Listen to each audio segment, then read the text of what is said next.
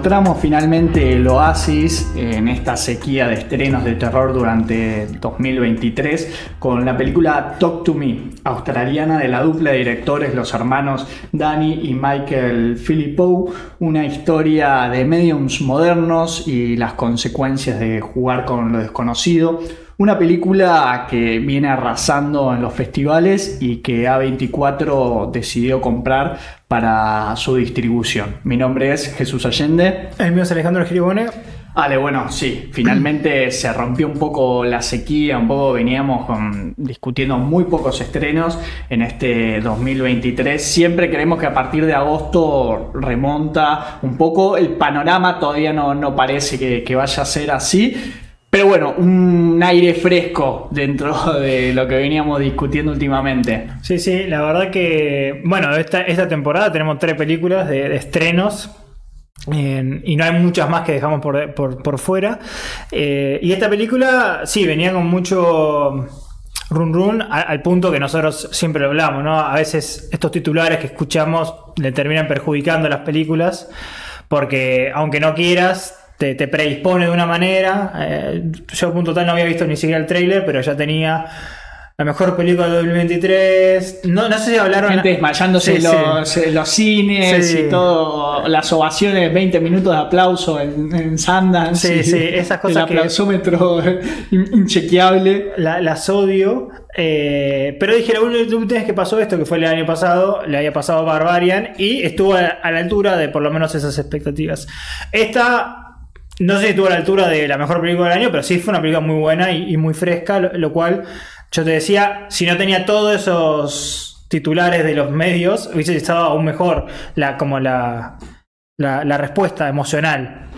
A mí me pasó que, para empezar, los, directores estos australianos no los conocía, no, no había visto nada de ellos y bueno, empezar a escuchar entrevistas de ellos un poco te, te terminas enamorando porque son muy divertidos, son una especie de serían como los jackas del cine, los dos son eh, doble de riesgo y hacen todas así como mucha parodia, mucho horror comedy. Y, la verdad que siento que, y, se nota en la película que se divirtieron mucho haciendo esta película, que no es pretenciosa, no intenta reinventar el género y logra hacer algo que es más mainstream, ponerle a lo que nos acostumbra mostrar a 24, que es bueno, que es un buen producto, ¿no? Como nos pasó también con, con Smile, que por ahí cuando lo fuimos a ver teníamos nuestros recaudos, también porque tuvo una, no, una campaña de marketing ya eh, grosera. no, no, te digo a lo Barbie, pero, pero sí una campaña de marketing ya, ya muy extendida.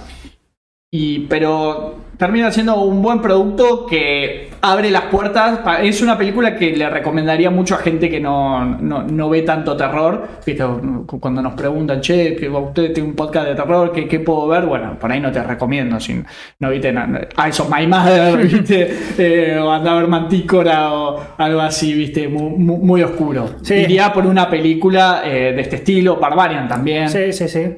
Sí, comparto. Eh, yo creo que mm, agarra los tropos conocidos, no solo de las películas de terror, sino de lo que sería película de posesiones, que estamos acostumbrados a que sea con la Ouija o con, no sé, con velas, y la, moderniza o le da su, su, vuelta de giro con esta mano embalsamada o mano de cerámica. Y, le da una impronta propia. Si bien es mainstream, hay lecturas que se pueden hacer que son interesantes. Eh, Em, y creo que me parece que lo que sí está muy bueno es que es muy real en. Y no sé si esto será por, porque también los, los directores vienen del, lado de, de, YouTube, que te crees a los, son adolescentes los personajes y te los crees en sus imperfecciones y en las decisiones que toman que a veces uno piensa que los, el guion los hace tomar decisiones estúpidas a los personajes y acá queda bastante bien justificado en que lo que hacen, lo hacen ponderando los riesgos de, de, la situación, ¿no? Por, por, un bien mayor que será viralizarse, lo que sea. Es que eso te lo hace muy realista, ¿no? En medio de no, adolescentes en la era del TikTok o mirar y que se encuentran con algo sobrenatural y lo normal es, bueno, hoy en día grabás todo, ¿no? Y lo grabás y gente que lo cree, gente que no. Mismo también como moderniza el tema, es, lo dijiste vos, es una película de Ouija, ¿no? que tenemos todas las variedades posibles, pero también adaptado con este lenguaje más moderno de que tiene que ser todo más inmediato. Entonces acá ni, siquiera tenés un ritual, viste, para convocar a los espíritus, no, tenés una mano que es más o menos un, portal directo y ya está ahí, lo inmediato, lo rápido, tenés el fantasma ahí al estilo, ¿no? Como si esta mano estuviese enganchada, viste, eh, conexión, eh, wifi. Eh, 300, 400 megas y, se te aparece ahí el espectro y la historia avanza mucho más rápido ahí en, ese sentido, porque ya después sabes, viste, de que va a ser lidiar con las consecuencias de tener ese tipo de contacto. Pero bueno, pero no, no perdamos metraje en hacer, eh, bueno, todo lo que sería esta invocación, el crees o no crees. Ya en el momento ya los personajes están lidiando con lo sobrenatural y lo naturalizan también, ¿no? Porque empiezan a hacer este, este juego y a registrar todo y lo rápido uno que empieza a naturalizar estas cosas, que podría pasar si mañana caen los extraterrestres, pues el primer día sería un shock.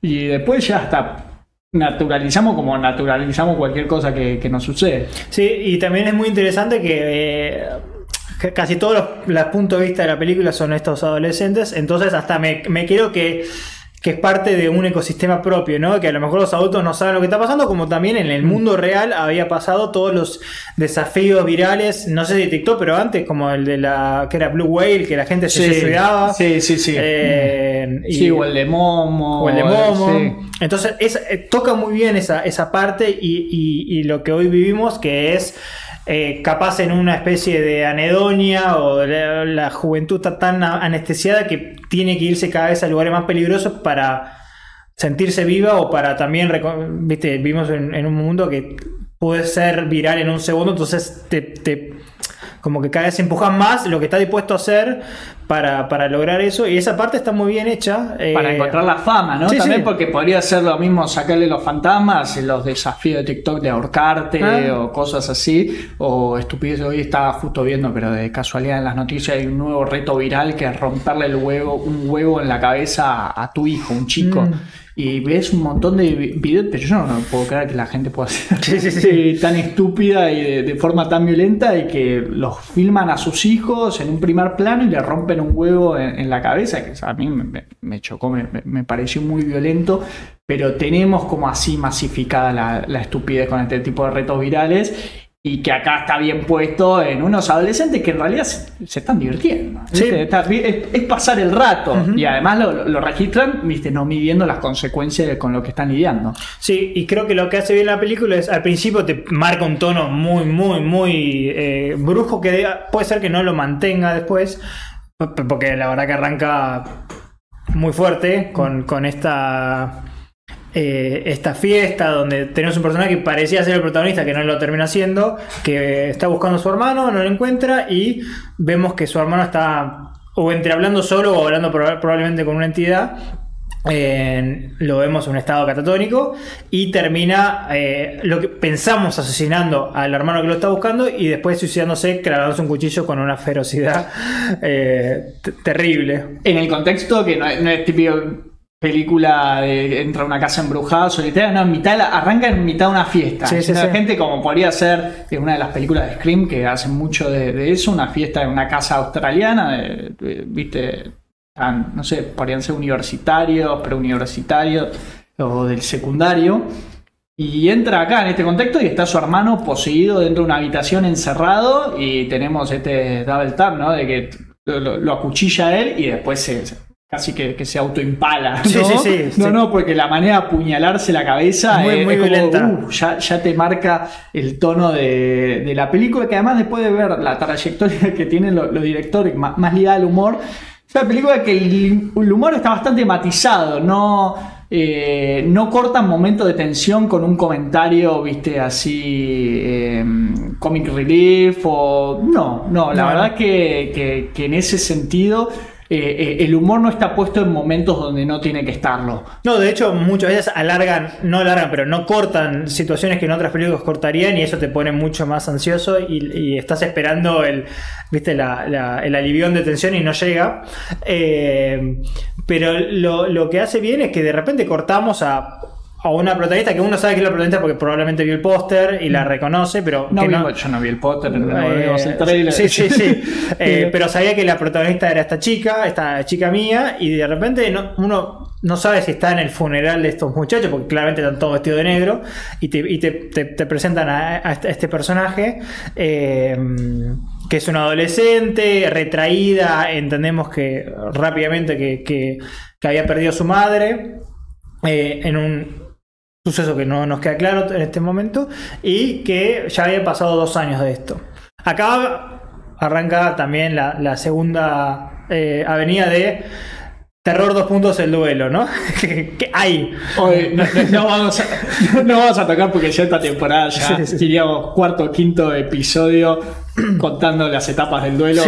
podemos obviarnos que escuchen cualquier episodio de, esta temporada donde hablamos paso a paso cuáles son los estadios del duelo. Hoy creo que no hay, un personaje en duelo, pero bueno, no, es el único tema que trata la película. No, y está en segundo plano porque eh, algo que habíamos hablado entre, entre nosotros que nos hacía acordar algunas cositas a, a Babadook y después nos enteramos que estos hermanos habían estado en la parte técnica de la película como asistente de cámara o uno creo que inclusive iluminación, o sea, algo muy, muy, muy terciario, eh, pero que para mí algo absorbieron de eso, ¿no? Siendo también eh, australiana. Eh, porque tenemos un personaje que está claramente eh, deprimida por, por, lo que le pasó, y si bien no trata tanto la película del, duelo, de las etapas, la depresión la, fuerza a, en un capaz, en un intento de no pensar, en ponerse en situaciones más peligrosas, ¿no? Uno, uno puede ver la película y yo creo que hasta cierto punto es, válido como casi una parábola de adicciones.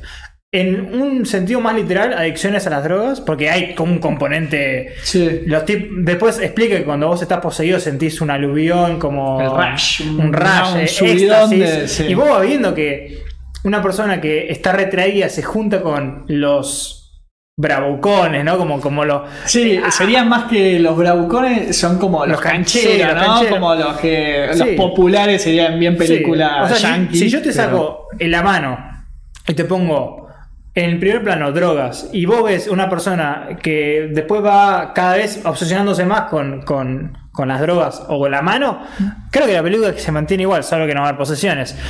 Pero para mí es de adicciones, no tiene que ver literalmente con droga, puede ser ser adicta a, eh, eh, relaciones tóxicas o a actividades peligrosas, puede ser cualquier cosa. Eh, pero sí hay una hay un camino muy bien construido, porque para mí lo que hace la película que se eleve de los tropos es que el personaje mía, la protagonista, creo que se llama Sofía Wilde. Sophia Wilde tiene una actuación corporal excelente. La, mía del principio no es la mía del final y en ningún momento está, está feliz, pero hay un momento de depresión. Eh, no sé, eh, no sé, como proactiva o que puede vivir eh, funcional si querés, y después paranoia que es la nueva Jenna Ortega. Probablemente después la, vamos a ver en un millón de, películas, ¿no? Pues además es una gran vidriera. Eh, esta película le fue muy bien. Y es muy buena la actuación de ella, pero también todos los que les toca eh, estar en el papel de poseído, ¿no? Porque tenemos este ritual que tocan la, viste, eh, agarran la mano, dicen talk to me y ven al espectro. Y después la segunda etapa que sería I let you in, como que dejo que me poseas y juega mucho la película con las distintas posesiones que vamos viendo y las distintas personalidades que van apareciendo, que todo la interpreta muy... Y, y un poco lo que te mantiene enganchado es eso, querés ver qué personalidades van saliendo a partir de cada de cada posición, un poco a la de Evil Dead, por ahí un poco más eh, como una pincelada rápida de, de, cada uno de estos espectros en vez de quedarse con un solo demonio que, que va consumiendo un cuerpo. Sí, eh, porque lo que había dicho bien Jesús es acá hay línea directa, nadie no contesta. O sea, ellos dicen talk to me y, y a ver, alguien habla. Y eso está muy, sí, muy bien bueno. siglo XXI, viste, edad de la informática, WhatsApp. todo bien inmediato. Eh, y entonces lo que hace bien la película, como todas estas cosas de, posesiones, es plantear reglas, las respeta. Eh, en algún momento se es ambiguo a propósito, o sea, tenemos el ritual de iniciación, que es primero prender una vela, tenés la mano, que está como en esta posición de casi de, de, de, saludo, ¿no? Apretón de manos. Con un origen misterioso, sí. ¿no? Porque la leyenda que perteneció a un medium famoso, sí. o un satanista, o como que tiene ese componente místico de. Que se origen. supone que es una mano real, o sea, mm. que está embalsamada y pintada, pero que es de carne y hueso cortada de, un. Claro, como que sería momificada sí. y que le, le, pusieron yeso encima pero o cerámica. Es instantáneo. Vos decís talk, talk to me y ya empezás a ver, eh, los personajes ven eh, algo, algún espectro. Eh, esta parte está muy buena porque los espectros están muy bien caracterizados. Y es el primer. Y tenés la misma reacción que tienen los, los, los protagonistas porque no te esperas que sea tan inmediato, sí, ¿no? Sí. Entonces ellos ven un espectro, vos lo estás viendo y ahí te comiste el primer jumpscare que no, no fue un falso, no. no fue a traición, ¿no? Porque en serio te, te, te, está mostrando un espectro. Y acá viene algo interesante que tiene que ver con la lectura más de, más de la parte de redes sociales y la juventud, es que no solo nos enteramos que está este aluvión de, sentir éxtasis porque no vos estás, sos consciente de lo que está pasando, pero no puedes controlar tu cuerpo, eh, sino que también hay un éxtasis de los que están viéndolo porque es muy lúdico, te reís de lo que está pasando, porque no sabes lo que con qué va a salir el espectro, qué va a querer hacer. Porque también es medio. Y que es el, la tendencia, sí, ¿no? Sí. Entre, ese, entre todos los, los adolescentes eh, de ahí, de ese grupo de amigos, es lo que está de moda en ese momento, es que te posea un espíritu. Sí, y hay, un, hay una situación media de también de relaciones de poder en, en, en la sociedad,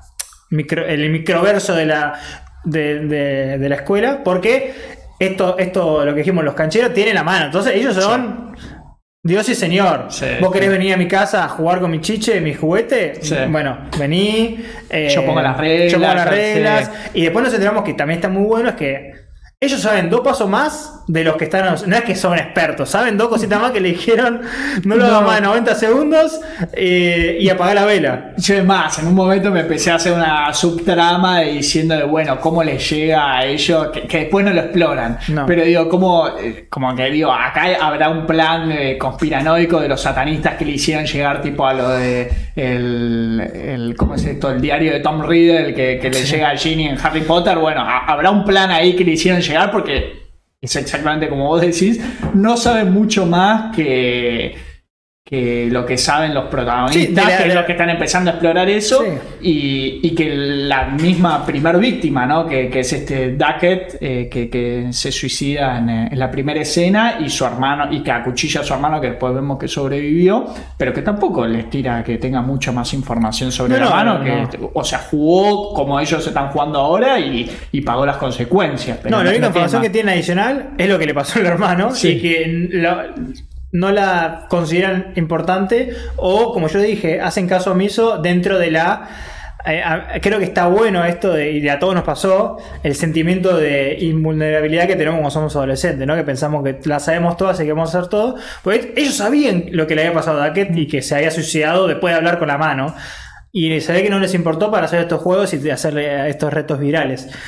Pero bueno, con lo que decías con las drogas, es, lo, mismo. Lo, lo, mismo. Si hacemos ese paralelismo, que no sé si por ahí es, es como que estos hermanos directores quisieron decir, eh, bueno, esta va a ser un paralelismo de las drogas, pero se puede ver esa lectura, pero podría ser lo mismo. Bueno, se murió de una sobredosis, no, a mí no me va a pasar. ¿No? Mm. ¿Entendés? Ese, es esa, eh, ese sentimiento de, de, poder de a mí, a mí, a mí esto no, no, me va a pasar, yo sé cuidarme, yo sé medirme, no necesito ayuda y bueno, el desenlace siempre termina siendo Sí, el mismo. pero para mí la lectura no es, no, o sea, la droga creo que es lo más literal, pero es cualquier adicción. Uno puede ser sí. adicto a, no sé, hacer ejercicio hasta un nivel sí. tóxico y que te permite, te, te, te, te imposibilita tener una vida normal sí. y vas viendo el personaje mía como cada vez Se obsesiona se más. obsesiona más y lo que le, para mí lo que le pasa, eh, que es- hay dos cosas que como que están en conflicto es la relación muy real en el sentido que son adolescentes entre, entre Mia y, y Jade, que son amigas,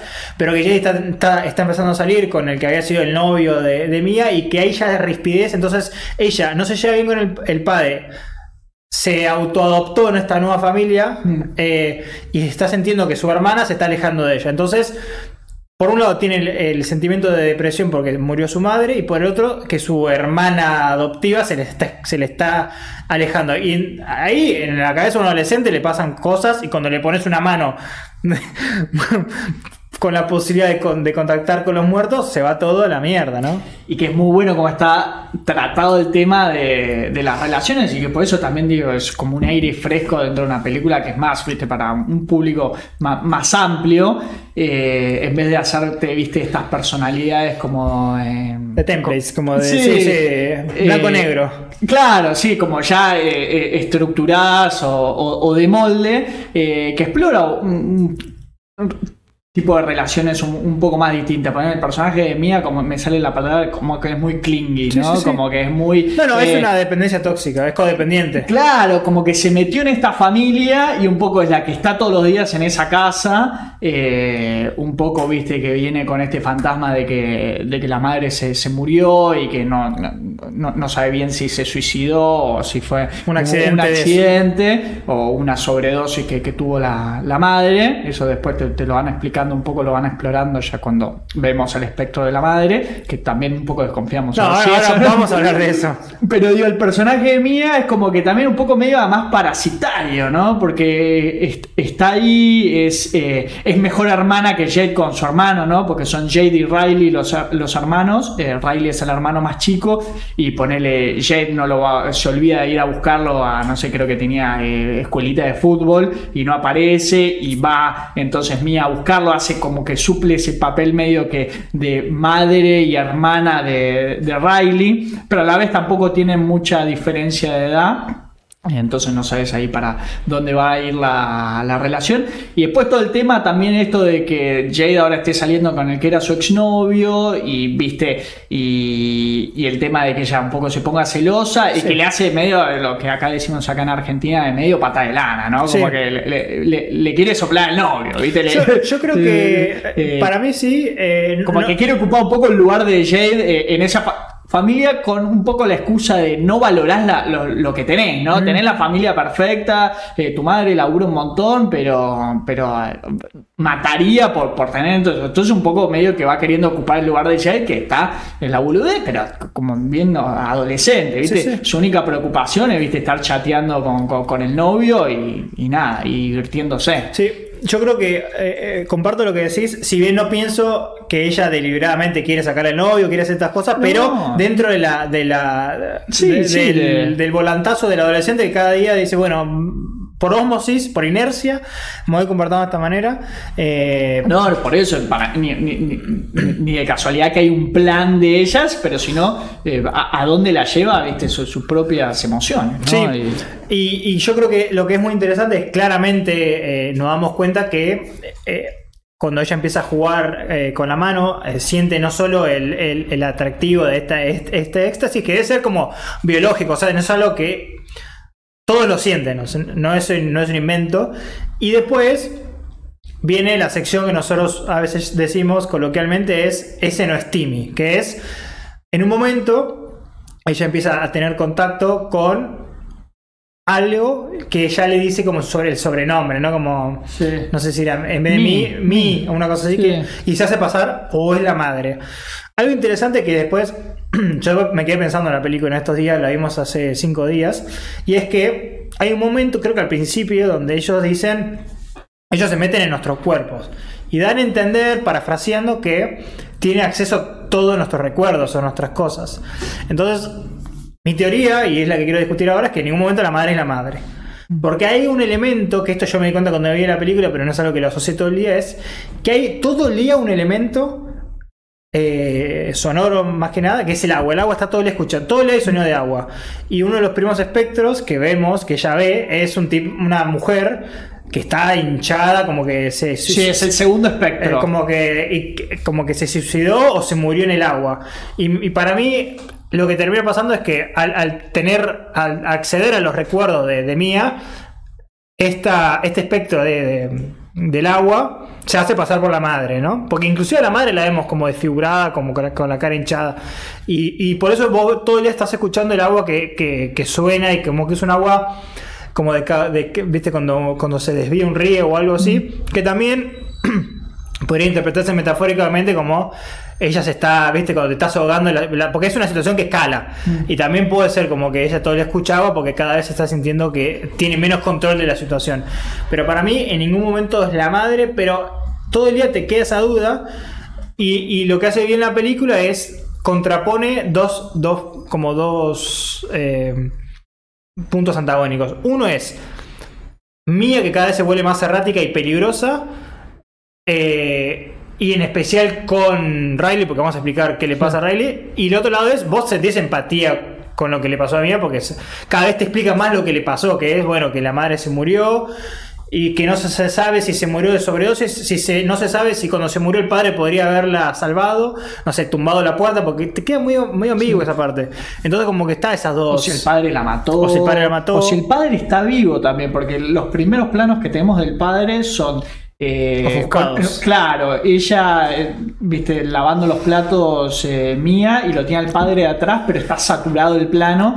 Entonces digo, es como que acá me van a. No, lo discutimos cuando terminaba de, ver la película. Digo, yo lo primero que pensé dije, uh, acá tendremos algo a los psicosis, ¿no? Como que, bueno, después nos enteramos que el padre está muerto en el ático hace tres meses y que Mía vive sola y por eso se la pasa en lo de, en lo de la amiga y entonces como que generó toda esta fantasía de que su padre todavía está vivo para que nadie sospeche y bueno, y es una psicópata. Sí, sí, sí. Pero bueno, después no, este, no, eso no sucede. Sobre el tema de la teoría que decís vos de la madre, comparto muchísimo. La película no te lo, no nos lo resuelve, lo deja muy ambiguo de ver si el espectro que se le aparece es verdaderamente el de la madre o no.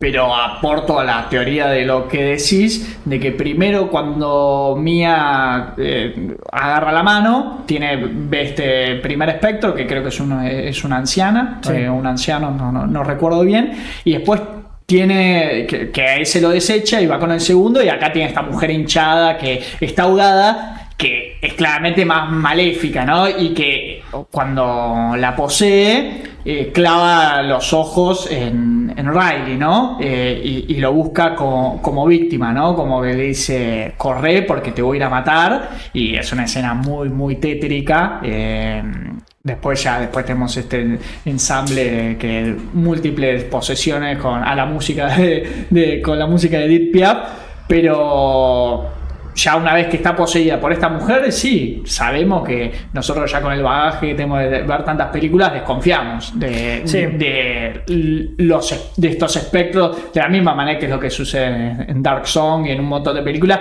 sabemos que no que, que una vez que abrís las puertas a lo, a lo desconocido eh, no sabés qué te vas a encontrar de- del otro lado. Entonces si confías ciegamente en lo que te están diciendo sin ningún tipo de, de prueba de que de vuelta, nunca estimi, ¿no? No. Es, eh, es- es muy fácil eh, con el dolor eh, y con la pérdida y con darte esta posibilidad de reencontrarte con un ser querido que murió, manipularte. Sí, de, de hecho, eh, en, en- en muchos momentos, y creo que es una es un algo muy bueno que tiene la película, es te presentan situaciones que parece eh, te parece dar la, la- la- la pauta que este espectro está eh, eh, haciendo algo en favor de, de Mía, como que la está ayudando, porque de repente dice, en un momento que está con el padre, dice, ese no es el padre, Sí. pero nunca sabes si en realidad los espectros están conf- confabulados, porque hay algo que ya ni me acuerdo en qué momento lo, lo explican, pero hay como toda una... Es muy ambiguo lo que pasa en el mundo este espectral, pero hay como una situación que creo que inclusive lo dicen de las reglas, que es si vos morís mientras estás con el espectro adentro, eh, tu alma se queda para siempre en El limbo, en el infierno, limbo, sí. don- donde, donde vamos a ver. Que esto se contrapone con el hecho de que cuanto más tiempo estás poseído, más débil son, eh, lo- como más débil tienen el control, los efectos sobre vos. Claro, pues no hablamos porque había un límite temporal, ¿no? Siempre cada uno ponía un límite de un minuto y medio, Sí. ¿no? De, de vivir esta experiencia porque supuestamente pasabas ese minuto y medio y ya como que le empieza a agarrar gusto a tu cuerpo, ¿no? El- Y ella, el la primera vez, ella, o no la primera, pero eh, la segunda vez que lo hace, creo que queda muy poquito, como 93 segundos, y a ella empieza como que le queda activado el wifi. Y, a, y, a, y, a, y a Riley, que obviamente es el- el- el- la contrapartida de esto, está a dos minutos. Y ahí es donde la película es. La película, en los momentos que tiene que ser eh, dura, es durísima. Mm. Eh, hay un nivel de salvajismo que, que te va a estremecer. Sí, sí, Eh, que a, a- a mí me costó Sí, eh, sí. La fuimos a ver juntos al cine y escenas, además siendo Riley viste, más chico, medio preadolescente o adolescente y esas escenas que son brutales, dignas de, Y, de- sí, y o- lo que hablamos siempre, ¿no? de Son nada más de, autoflagelo, que, que duele más. Eh, siempre duele más eso, siempre Y- duele más eso que me- y tiene una escena que es casi igual un calco que la de Evil Dead de Álvarez. Sí, en el baño. Eh, con, con ahí dándose con los azulejos y además el sonido está ahí, está, está puesto. Hay dos cosas que hacen muy bien la película sonora. música La es música es increíble y no sí. tiene, es una música que no vas a ver, no vas a escuchar en ninguna película de terror porque es muy. Y, y también tiene que ver con esto de que son directores jóvenes. Está muy en, en sintonía con, con los personajes y los efectos de sonido cuando tiene que subirte la tensión o cuando tenés que. cuando ves que se rompe el cráneo y todas estas cosas. Eh, y esto que dijimos, dijimos que está muy bueno es que cada vez que, que Timmy, que está en el hospital a partir de poner la mitad de la película, cuando pierde control. Timmy Riley. Ah, Ri- Riley, ya me salió el. me salió el. El prom. El From. Em, este espectro quiere matarlo. Porque, ¿qué, ¿cuál es la disyuntiva desde mi punto de vista? Es. Cada, cada mayor más días pasan, pierdo más control. Pero si yo lo mato, o sea, si me mato con yo controlando al cuerpo, eh, gano el alma. ¿Para qué quiere el alma? No se sabe, no lo explica la película. Eh, solo que hay un infierno y hay. Sí, que tampoco sabemos de vuelta, porque siempre lo vemos desde el punto de vista de Mía y no sabemos si la están manipulando, ¿no? Esas imágenes que le muestran de cómo está eh, Riley después de que tiene este autoflagelo de que se. Viste, es el más chico, es el que, viste, quiere estar con los más, a- con, con los más adultos y estar de fiesta, entonces, nada, quería participar de, de- de estos rituales también y por más que la hermana no lo deja, lo termina haciendo porque un poco lo autoriza eh, Mía en su rol de hermana sustituta, ¿no? Y después, Sí, sí. bueno, se va todo el demonio. Pero bueno, después de eso, autoflagelo termina hospitalizado y supuestamente está siendo ¿no? torturado en el infierno. Tenemos ¿no? como ese montaje que sería. Podría ser tranquilamente una escena de Baskin, ¿no? De Sí. que lo vemos a Riley acosado por eh, no sé qué cantidad de demonios que le está desgarrando la piel, eh, medio a lo. eh, ¿no? Una tortura eterna, ¿no? ¿Viste? Sí, Ah, sí, que yo creo que es relativamente real porque hay un personaje que aparece sobre el final de la película que es como esta niña, como el único fantasma bueno. También Sí. es- queda en duda, pero que, que hace algo interesante que es como que la posesión inversa, ¿no?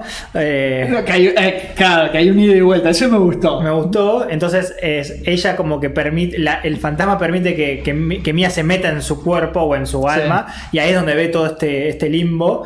Eh, entonces, si com- com- compramos que ese es un fantasma bueno, me queda una visión muy nihilista del más allá, porque digo, Riley no hizo nada malo, no es que, no es que fue al infierno, pero este más allá parece ser infernal. O sea, como que... Sí, pero bueno, que es lo que tiene un poco, que es más allá, ¿no? De, por ahí una visión cristiana o judeo-cristiana de, viste, el bien y el mal y las buenas acciones, o bueno te vas al cielo, o malo te vas al infierno. Acá es un poco, bueno, jugaste con eh, fuerzas desconocidas y te arrastraron a- al infierno, Sí. ¿no? Medio al Insidious o, eh, bueno, mismo eh, a Dark Song, películas todo que trate con lo infernal, no va más allá de eh, un juicio sobre tus acciones, sino eh, abriste un portal y, y te fuiste ahí. A tenerte las consecuencias. Eh, entonces, ya en esta parte de la película tenemos es- estas dos vías que están todo el día tratando de luchar entre sí. Una es más paseada que la otra,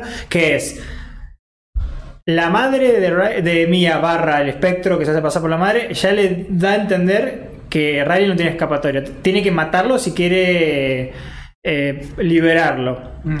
Que para mí por eso yo ya siento que no es la madre, porque ya nos Sí. quedó claro que si lo mata, pierde el alma o lo Sí. que sea, ¿no? Eh, entonces, eh, ella cada vez trata de, de lograr eso, porque es una adolescente donde este espectro le está, la está volviendo loca, la, la- la está, viste, haciendo eh, gaslight, ¿no? Como se dice en Sí. inglés. Eh, y al mismo tiempo tenemos a, a- a- a pobre Riley que, bueno, este, ya está en modo vegetativo prácticamente. Eh, cuando cuando eh, adquiere la conciencia, tiene que luchar contra este espectro que lo quiere, se quiere automutilar. Entonces, en un momento estaba postrado en la cama, atado todo, eh, y ahí es donde juega muy bien la película, que, que te muestra como estos, eh, estos espectros de, de, de que son algo, algo parecido también a, eh, a- también australiana, ¿no? Relic, que ju- juega con esta idea de, de que te da un poco de impresión el, el- el- el- el envejecimiento, ¿no? Porque en realidad, digo, el espectro es una, no sé si es un hombre o una mujer, pero una- muy viejo y... y- Y que ahora igual es parte de la moda del terror Sí, de sí, sí. eh, viejos en bolas. eh, mucho. Este no, no tiene tanto así en bolas a los Relic Pero va por ahí. O, o- o Barbarian también, ¿no? Que, pero, o, o mismo Rec, ¿no? Pero es como que hay algo como que está muy de moda. eh, que parte del terror de las criaturas Sí, son, sí. son viejas. Bueno, You One Be Alone también lo vimos que también, teníamos- también, también. Mucho. Eh, tenemos ejemplos para variar. Lo que está bueno acá, que,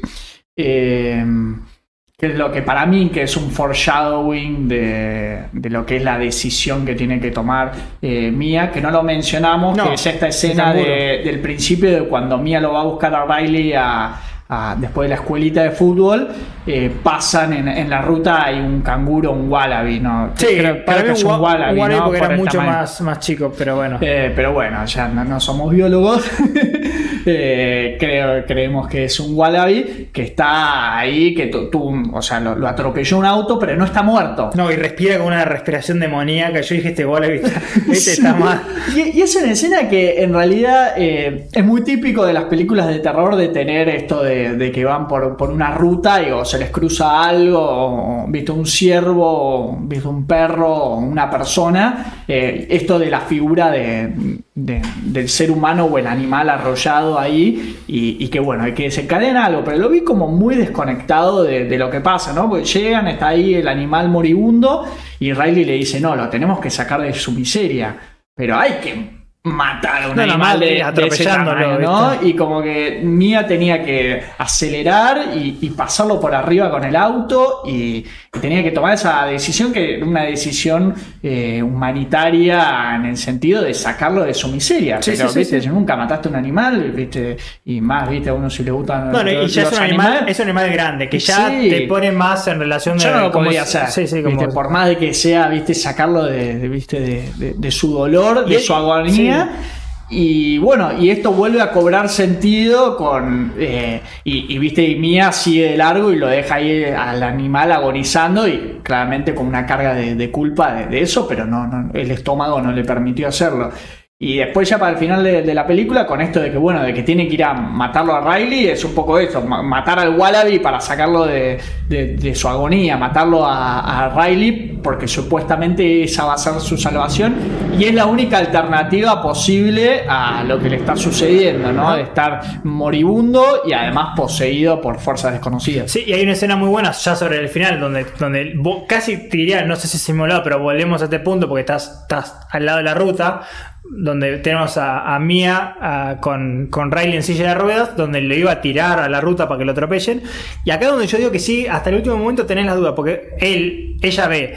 Dentro de Riley ve a este espectro de la anciana y en su hombro ve a lo que es la madre. Entonces, una visión dice, bueno, la madre es el ángel guardián de, de Mia y el, el demonio es, bueno, el que está poseyendo a Riley. Pero lo que le está diciendo el ángel guardián es matar al Riley. Entonces, mi lectura eh, cuando vi la película es, estos dos están confabulados, ¿no? Se está, acá es, eh, todo tenemos para el mismo, para el mismo riel que es, debe haber un, un contador de almas, ¿viste? Necesitamos almas en el purgatorio. Eh, Y de vuelta, nosotros con nuestro bagaje de- Sí. desconfiamos de todo. De todo, hasta- hasta que se muestre de lo todo contrario. lo- y de lo que estás viendo viendo, ¿no? Eh, y entonces lo que termina pasando es que ella toma una decisión para, para no volver a lo. O sea, no lo sabemos, la decisión que toma la inferimos por lo que ocurre. Eh, Antes de esto, igual la teníamos ya. Tenemos de, de la escena ya de Mía, ya desequilibrada, Sí, sí, sí. de que lo, lo, lo- lo apuñala el padre porque ya está viendo cualquier cosa, ¿no? Bueno, porque ahí es donde de nuevo viene la, la- la situación extraña, que es el fantasma que se supone es la madre, dice lo que él está viendo, que era el padre, que estaba además Sí. sacado el padre, no era el padre, sino alguien que lo había poseído. Sin nada mano, ¿no? Ya acá Sí. ya, viste, saltamos cuatro líneas lógicas. Entonces ahí es donde no sabemos si, es- si ella en un momento estaba forcejeando con un fantasma que, se- que Sí. está poseyendo al padre y hacen la típica que cuando le termina dando la estocada es porque el padre sí entró o si todo era un invento del fantasma y siempre estaba forcejeando con el padre. Me hizo acordar mucho al remake de, de It, de Andy Muschietti, de cómo esto de cuando, bueno, en, la- en It es como la fuerza de It opera sobre los adultos Claro. y los va volviendo y de vuelta, y entra siempre la duda, digo, ¿es el adulto que está poseído o es una visión de, de la fuerza del mal sobre los niños, Sí, o en sí. este caso mía, que es un adolescente? Ahí me entraba esa duda. ¿no? Entonces, eso fue un poquito antes, pero donde ya ves que, que Mia no tiene más control, eh, necesita hacer esto para liberar a. Lo hace en pos de, de, de Riley, pero lo quiere liberar. Si bien no piensa que, según las reglas que nos explicaron, lo va a condenar por la eternidad. Y lo que vemos es que, eh, lo que inferimos en realidad es que lo que pasa es que ella se termina tirando a la, a la, autopista. No Mata- sabés, igual. A, a ver, sí. o la, o la- una mini elipsis. o que, la, o viste, la no- empuja, porque también Sí. eh, la hermana Jade estaba como en el plano, ¿no? Eh, tratando de, de, de- a- de llegar, claro, antes. porque sale corriendo de- del hospital y ve que la- estaba Mía llevándolo en silla de ruedas Sí. a, a Riley para tirarlo a una autopista y acá no sabemos si es como altruista de, bueno, el autosacrificio a lo de, mm, ¿cómo es esto? A lo Ripley en Sí. Alien. Que, que digo que, Que es un o- autosacrificio que, de un punto de vista lógico, no tiene sentido. No. Porque No, ella, no, se, no. que ella se mate no implica que Riley deje de estar poseído. Lo único que debe haber pasado es que Riley, digo, el demonio se vol- eh, o el fantasma se debilitó tanto que se fue. Porque no, están conectados. O por ahí que sea un suicidio a lo que le sucede a Duckett en la primera escena, ¿no? De que ya está poseído un punto y es el mismo eh, espectro que decide, no sé, ya se cansó de ese cuerpo y bueno, y se tira ahí a- al auto. O que mismo Jade haya llegado de alguna manera y forcejeando logra rescatarlo a Riley y, y la tira Sí, pero a, a eh, la me- mía. son todas opciones válidas. Lo que yo digo es que hay dos, hay dos espíritus en dos cuerpos. Que Sí. uno se muera no implica que el otro deje de estar. Para mí lo único es que Riley eh, dejó de estar poseído porque pasaron muchos días o que cuando se mató el otro como que no sé, liberó una onda expandida. No hay respuesta porque tampoco hay pregunta, no me importa saberlo. Por eso no hay que Eh, dejar a los ado- adolescentes que actúen con fuerzas Sí. desconocidas, porque después nos genera también este, eh, este lío dramático, Sí. eh, sobre todo para el final de, de la película, pero que está bueno para, para teorizar. Pero lo que hace bien la película, que es, a ver, no es que nunca lo hayamos visto, pero correrse un poco de los finales arquetípicos, que bueno, vemos a, a, a Mia eh, en el hospital de nuevo, donde ve que, bueno, que Riley está bien, está con la familia, pero no la reconocen, empieza a, ve al padre, pero el padre no la escucha, ya sabemos a dónde está yendo esto, ¿no? Sí. O sea, cuando estamos viendo, y todo se va, se va oscureciendo más, eh, al punto que está todo oscuro, menos una luz, que también me gusta mucho el juego de icónico, de, digo, de, de sim- simbólico de siempre uno piensa, ve hacia la luz y como que la luz es el paraíso y acá la luz es la- la- la- la- lo terrenal, porque cuando va hacia la luz aparece eh, en lo que yo leí, no, no, no me enteré en ese momento porque no, no- no lo tengo registrado en, el, en el oído, en Grecia, porque eran griegos los, los del final, viste, que termina en el... ah, que lo- o sea, lo- los que son los nuevos Lo- lo adolescentes que están sí. jugando con, con Eh, la mano. Sí, Eh, porque la luz es que a ella la están invocando porque ahora ella es Sí. un espíritu porque se murió. Sí, Eh, sí, eh, tipo los otros. Los Final- otros, exactamente. Los, salvo que ella nunca pensaba que estaba viva y estaba muerta. Hasta a lo mejor ese momento. Eh, entonces, eso es un final que es distinto. Tampoco es algo que nunca hayamos visto, nunca vimos. Digo, no es que nunca eh, vimos una película Mm. donde, el, donde el protagonista muere. Sí, lo hemos visto Sí. veces, mil veces, donde el, el mal gana en cierto sentido. Pero sí es algo distinto, para que no sea el, el- final clásico de que, bueno, se salen de las posesiones, Jay puede vivir tranquila y Sí. ella se amiga con el padre que le metió un tirje- tijeretazo en, la- Sí. en el cuello. Y tampoco es el final de aún hay más, No, ¿viste? no. Como porque es de vuelta, es ella ahora en el papel de, de espíritu y que Pero además. uno y más. que- claro, y que además podrías entender después cómo mismo de los espíritus, de cómo empiezan a jugar y manipular a, a los hombres que lo invocan, ¿no? Porque lo- lo- los invocan con este único fin lúdico de, ¿viste? de romper las pelotas, Sí, sí, ¿no? sí. De, de, ¿viste? de jugar con estas fuerzas desconocidas eh, y, y claramente son todos espectros que murieron de una forma muy violenta o muy dura, ¿no? De una manera muy trágica parece, sí, y que están siendo traídos otra vez al plano terrenal para ser contra su- objeto de, contra su voluntad, de- diversión, ¿no? Entonces, bueno, vos me llamaste, ahora bancátela. No, y que para mí hay un juego de, digo, ellos deben aceptar, aceptar ir, pero yo creo que cada uno va con la misión de tengo que aguantar más de 90 segundos, ¿no? Como pa- pa- para controlarlos. Porque tiene que haber una especie de tira y porque si no los espíritus no ganan nada. Más allá de lo mejor, no sé si tendrán acceso a, a- a- a deseos carnales, no, no de la parte sexual, pero como están en un cuerpo, a lo mejor ahora pueden comer, pueden sentir de nuevo, ¿no? Estas son preguntas para la secuela.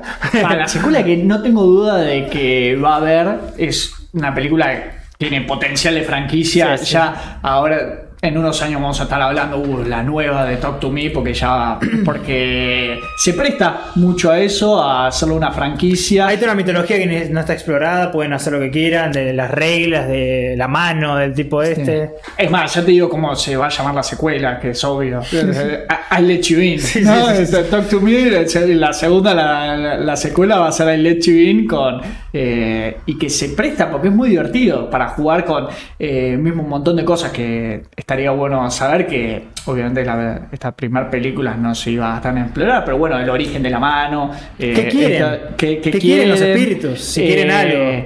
Y de vuelta, el tema de esto de franquicia, porque siempre vas a tener un nuevo grupo de adolescentes, un Sí, no hay nuevo nada, no- no escenario. está atado a nada. eh, O sea, tenés la mano, ¿y qué te dice la mano? Sacás el pie del, del medio. No, y además tenés todo este tema de las reglas, ¿no? De cómo es la invocación y bueno. Y cada Ah, vez las reglas no existen, las reglas están auto- autoimpuestas eh, porque. No, y jugás mucho después también con las distintas personalidades que, que van invocando, ¿no? Porque a veces por ahí de vuelta tenés este espíritu, entre comillas, ¿no? Porque nosotros acá en el invernadero desconfiamos siempre de todo, que es el de la niña, que vendría a ser como un ser de luz, ponerle o que intenta ayudar, de vuelta, entre comillas.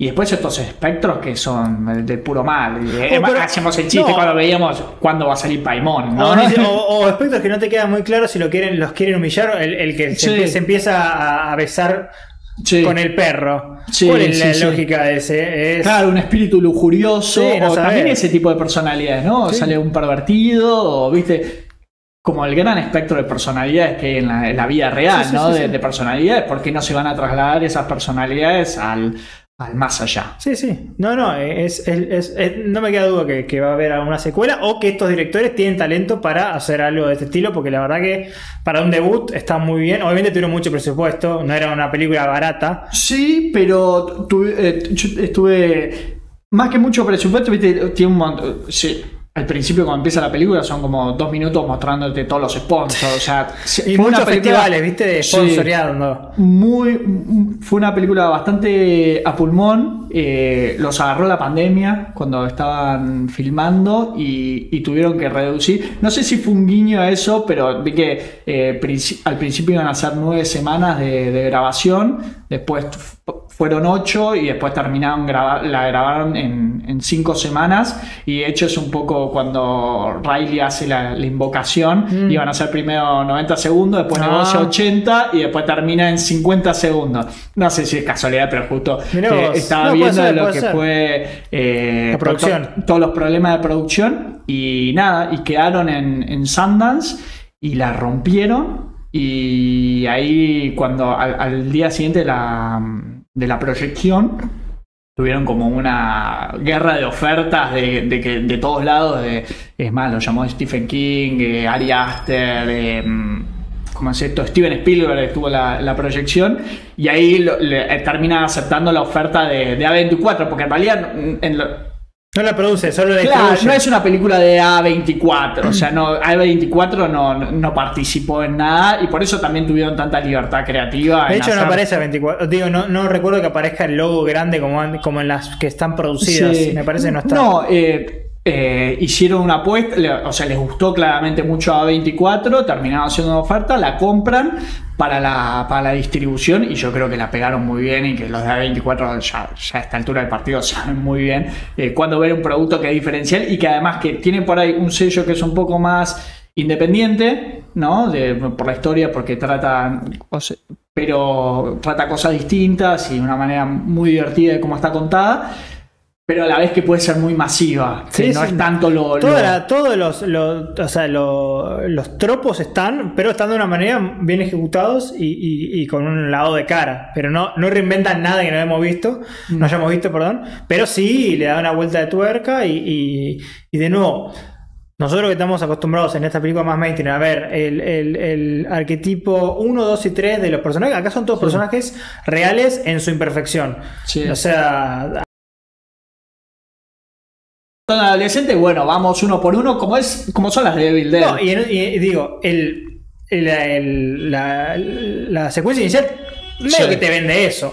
Sí. Y después no te la no, no va por ahí. Y después el kill count es eh, dos, ¿no? Creo que muere Duckett, que es el, el de la primera escena, y después mía. sí, porque Y el padre no muere al final. El padre. Ah, por más que se, le- se, se, se lió un, un tijeretazo, sobrevive aparentemente. Y Riley creemos que también sí, no, Riley está sobrevive. está. Entonces, eh, es divertido eso. Al final, viste, para lo que te promete que iba a ser una masacre de, de- de adolescentes, en realidad son pocas víctimas, pero se enfoca bien en el martirio de, de cada Emo- uno de los emocional, que. sí. martirio emocional, sí, sí, seguro. Y bastante físico, porque Ah, bueno, obvio, obvio. Todo, lo, todo, todo lo que lleva y, y que rápidamente rompe la barrera de, bueno, estamos viviendo una situación sobrenatural, ¿no? Porque viste, Mía cuando empieza a tener estas visiones y todo esto de que la empieza a ver a la madre, va al grupo de amigos No, y y nadie- dice, nadie "Che, la- ustedes están viendo esto también porque... Nadie le va a descreer porque digo, están jugando a este juego y, y que Sí. saben que es real. Y todos vivieron esa experiencia, Sí, salvo Jet, que es la única que no. No hacen se mucho nada. No hacen nada con eso igual, como No. que ella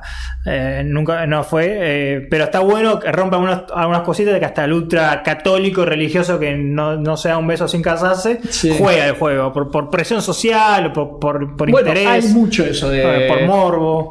que está bien tratado el tema de la adolescencia, que digo, yo si tuviese que ser adolescente ahora Hoy. la era de TikTok y Sí, el sí, tema sí. de que se filma todo y que eh, sería muy duro, la verdad que te- la adolescencia hoy en día de- debe ser muy dura en, en ese sentido, porque también vemos situaciones también mucho, de- bueno, vos dijiste de presión social y mucho bullying también, ¿no? Porque eh, cuando este, el que era el novio de... Sí, de se besa con el perro. se besa con el perro y lo graban y se burlan de él y lo suben al minuto a las redes, ¿no? Y, entonces, y es muy una situación muy humillante. Imagínate cada uno haber vivido de adolescente una situación humillante y que además de eso haya quedado un registro y que además de ese registro eh, se viralice, que pueda llegar a cualquiera y que es algo que te va a perseguir toda la vida porque, viste, lo que se sube a internet... No se ya- pierde. No, no, la única manera es, viste, tapar el bosque con el bosque. Sí, sí, sí. Eh, viste, que, que- que se pierda en, en la masividad de, de datos que hay, pero es muy difícil haber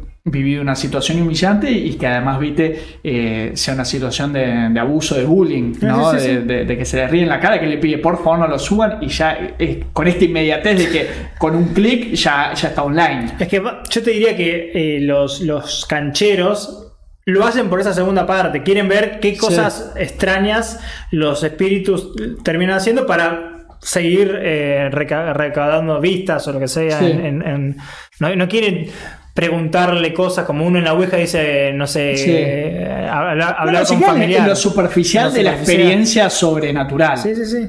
¿No? Y, y lo hacen constantemente. Eh, y en esta parte también más de- del éxtasis que le genera, porque hay momentos, hay una secuencia que vos ves que se van turnando todos y todos ponen esta cara de, de- de éxtasis y de placer. Que es una gran escena, Es una muy gran- divertida, además Sí, muy, sí. Muy, muy- muy llevada y, y- y querés hasta que dure un poco más porque querés ver este vistazo de cada una de las personalidades que, que van apareciendo. ¿No? Y, y- y cómo se van metamorfoseando los, los personajes poseídos. Sí, sí, sí. No, es que es muy, es muy buena esa parte. Pero bueno, eso, eso fue, fue Talk to Me. La verdad que una grata, grata sorpresa y que probablemente esté en las mejores de, de este año. En una gran parte por mérito, eh, mérito propio y en gran parte porque no hay películas. Creo que las dos cosas están pasando al mismo tiempo. Es lo que llamamos la sequía del terror que ya estamos viviendo.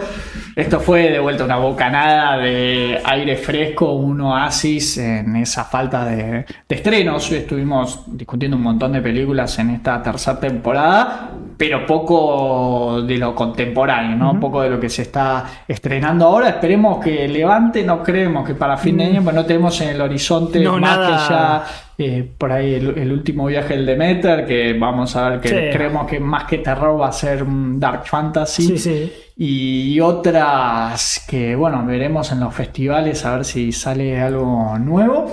Pero bueno, acá discutiendo Talk to Me del 2023, película australiana de la dupla Dani y Michael Philippou. Ale, ¿nos recordás nuestras redes? Sí, nos pueden encontrar en Instagram como Invernadero Horror y obviamente en Spotify como el Invernadero Horror Podcast. Los esperamos para el próximo episodio con mucho, mucho más terror. Mi nombre es Jesús Allende. El mío es Alejandro Gione. Hasta la próxima. Chau, chau. Chao, chao.